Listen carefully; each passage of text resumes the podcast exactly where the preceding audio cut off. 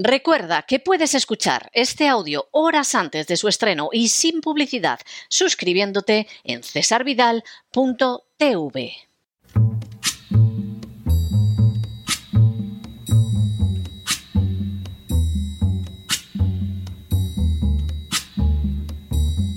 La voz con César Vidal, desde el exilio.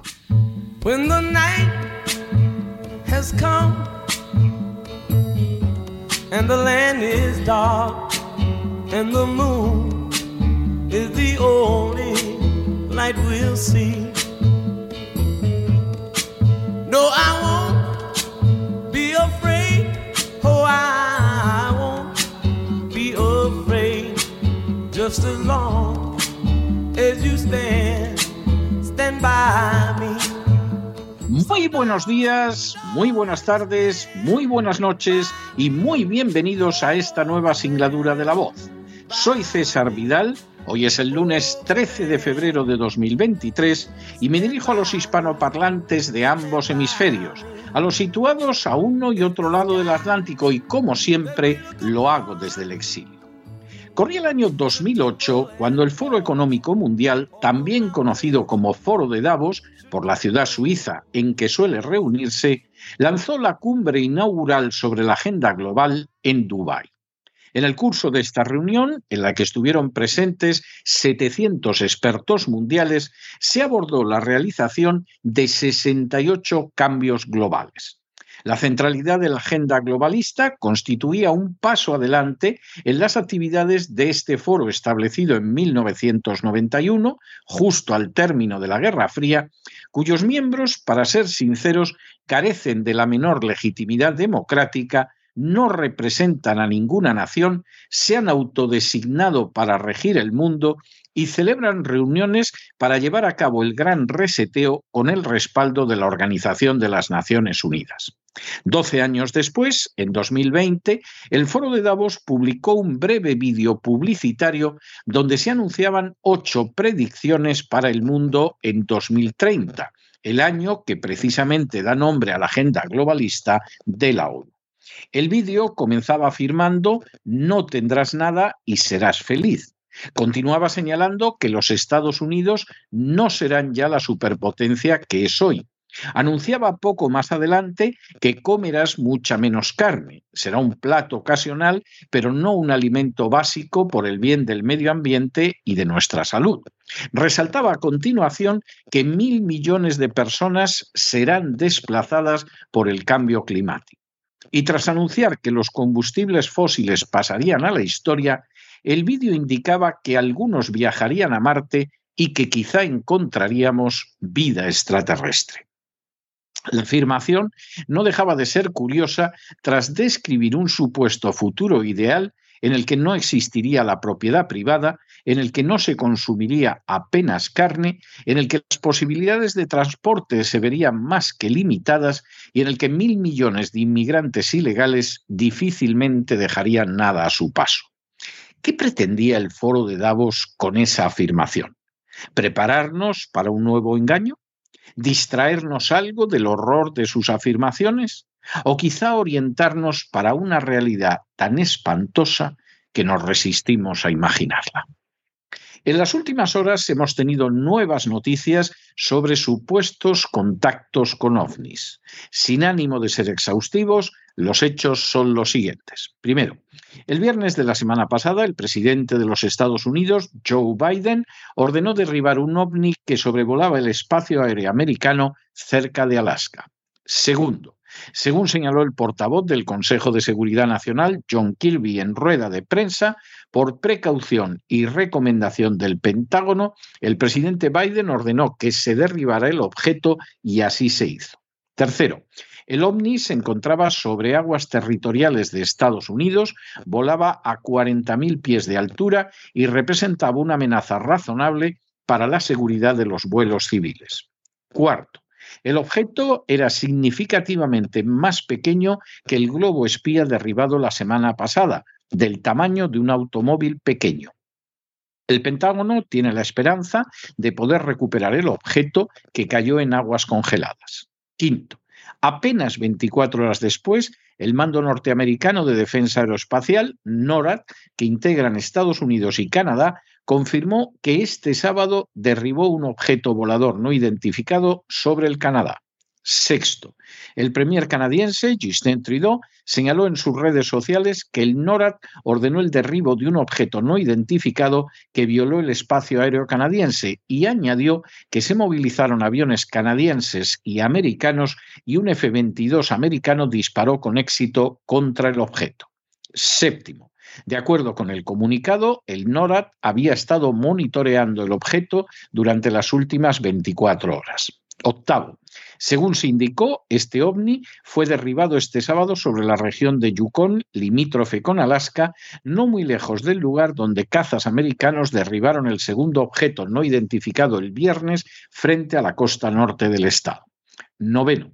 Las operaciones de búsqueda y recuperación fueron obstaculizadas por el viento helado, la nieve y la escasa luz solar.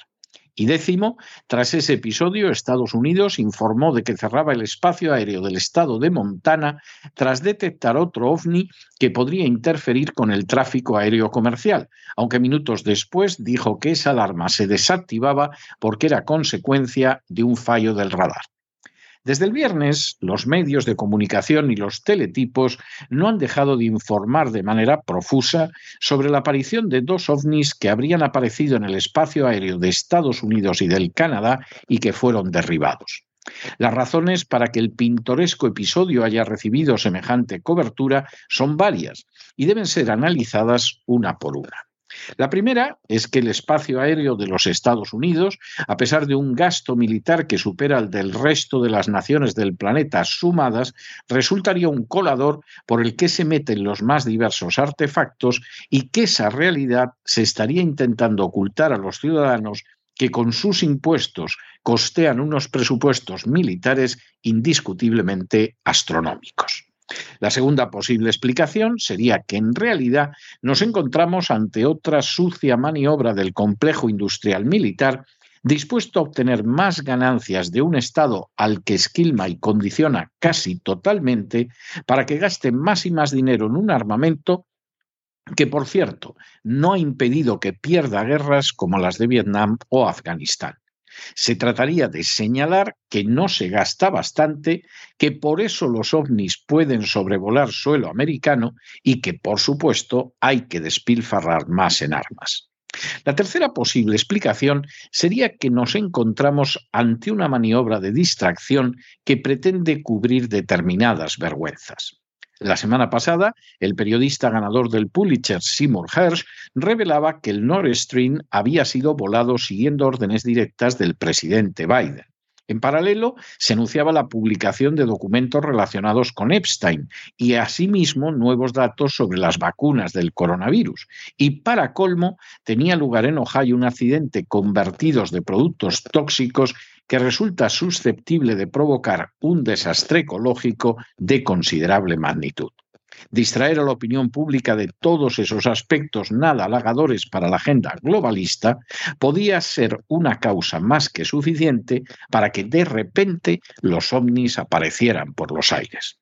Junto a esas tres posibilidades existe una cuarta que resulta obligado calibrar y es simplemente que nos encontremos en vísperas de una nueva operación de engaño masivo impulsada una vez más por la agenda globalista.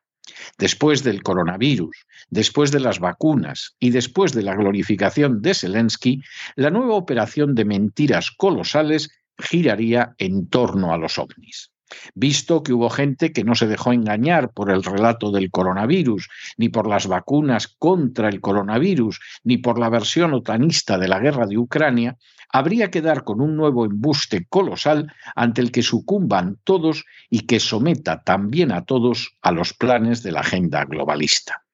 ¿Qué podría resultar más convincente que, siguiendo lo ya anunciado por el foro de Davos, nos encontremos con seres supuestamente procedentes de otros planetas que nos digan lo que debemos hacer.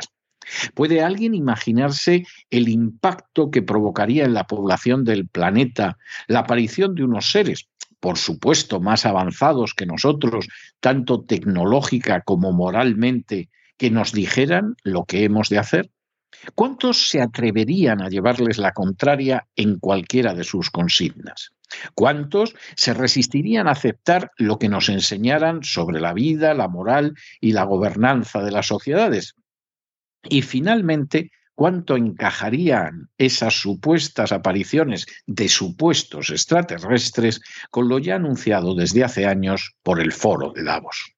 Cada uno debe ciertamente elegir qué opción de las señaladas le parece más verosímil, pero de lo que no cabe la menor duda es que de cualquiera de ellas podemos ver que existe un firme propósito de convertirnos en esclavos y que para alcanzar esa meta la mentira masiva resulta esencial. Pero no se dejen llevar por el desánimo o la frustración. Y es que a pesar de que los poderosos muchas veces parecen gigantes, es solo porque se les contempla de rodillas y ya va siendo hora de ponerse en pie.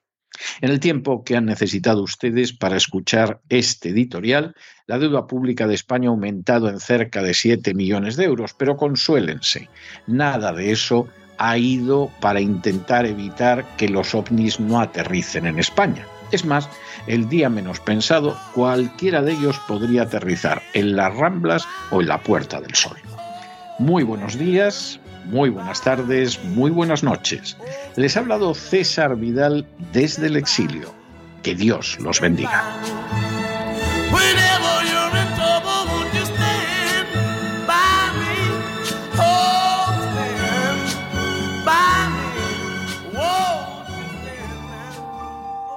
Esta sección está patrocinada por crowdfunding con el siguiente mensaje.